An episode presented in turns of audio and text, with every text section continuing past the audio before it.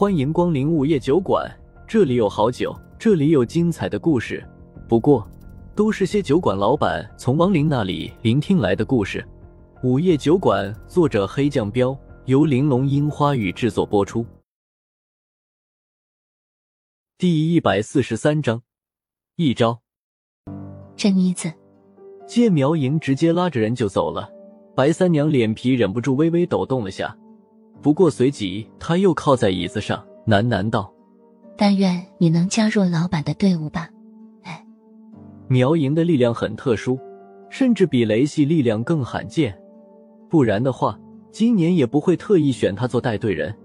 出了办公室以后，苗莹一边走路，一边用八卦的眼神看着风正苏问：“喂，你跟白校长什么关系啊？”风正苏秒懂他的意思，连忙一脸正经的回道。没什么关系啊，苗莹歪着脑袋想了想，似是自言自语的道：“嗯，也对，你这种小狼狗应该不是白校长的菜。”风正苏一脸问号，这都哪跟哪啊？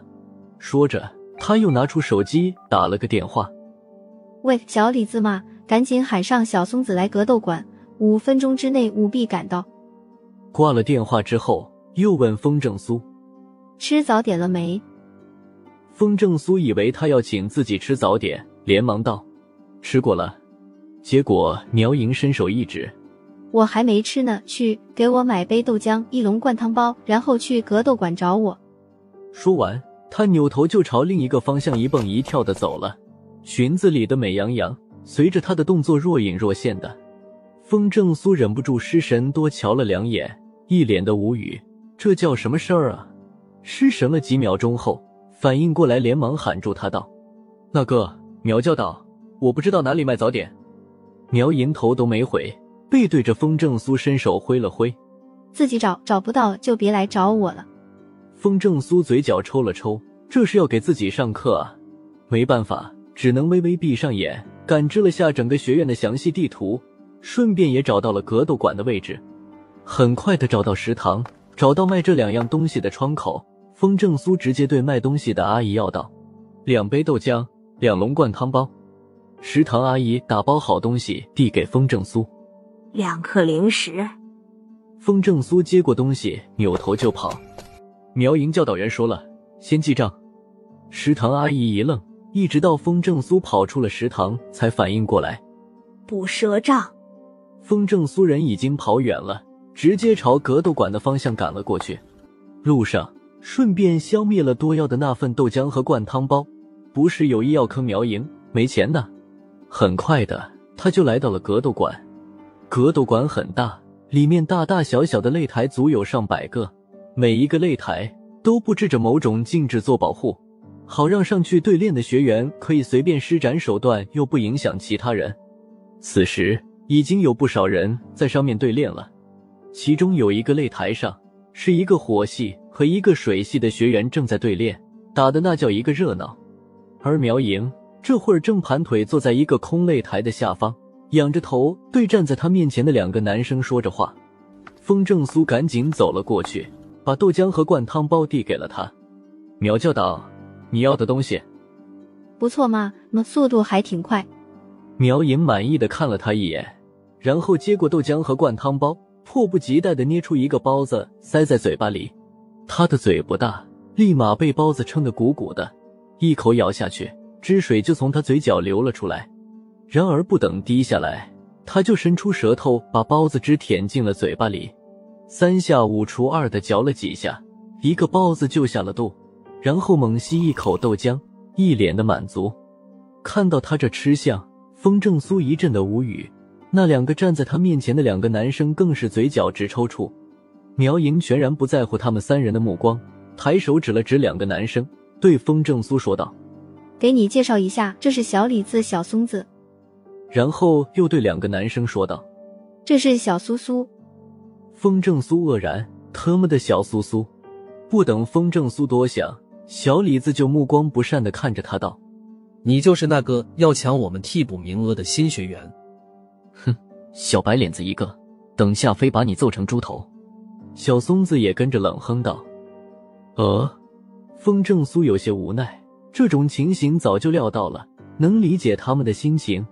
代表学院参加比斗，那是一种荣誉，虽然只是替补，但也意味着实力的认可。冷不丁的冒出来一个新人要顶替自己，换成谁也不爽。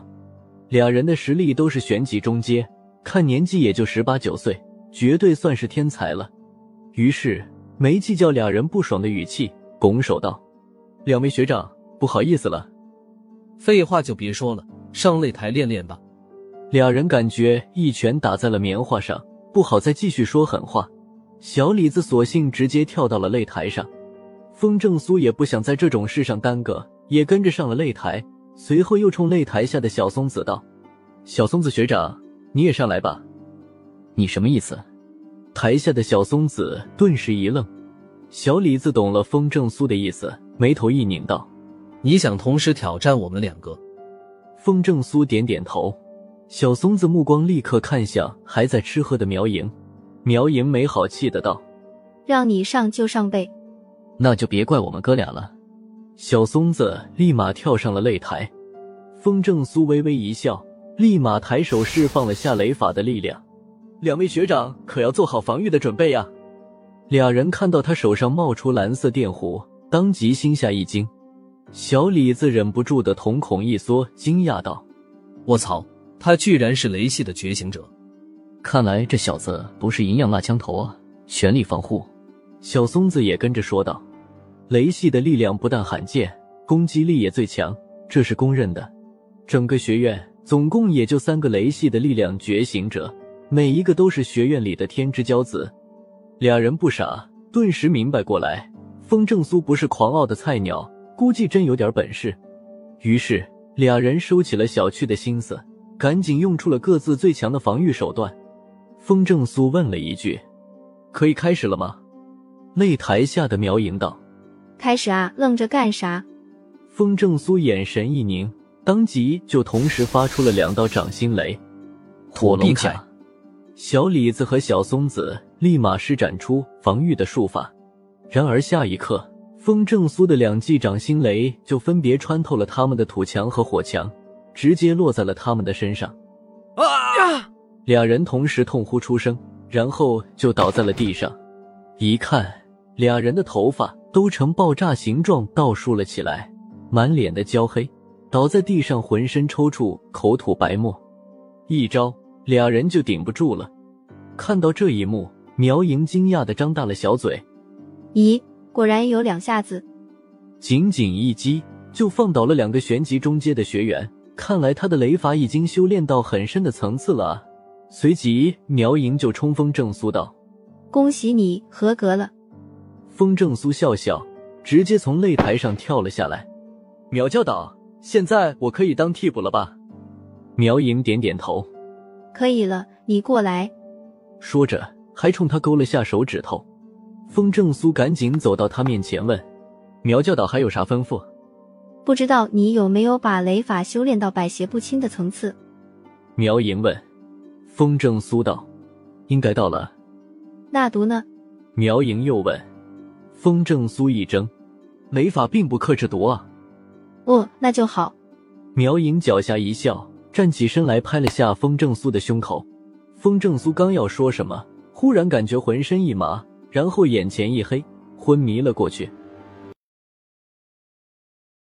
又到了酒馆打烊时间，下期的故事更精彩，欢迎再次光临本酒馆听故事。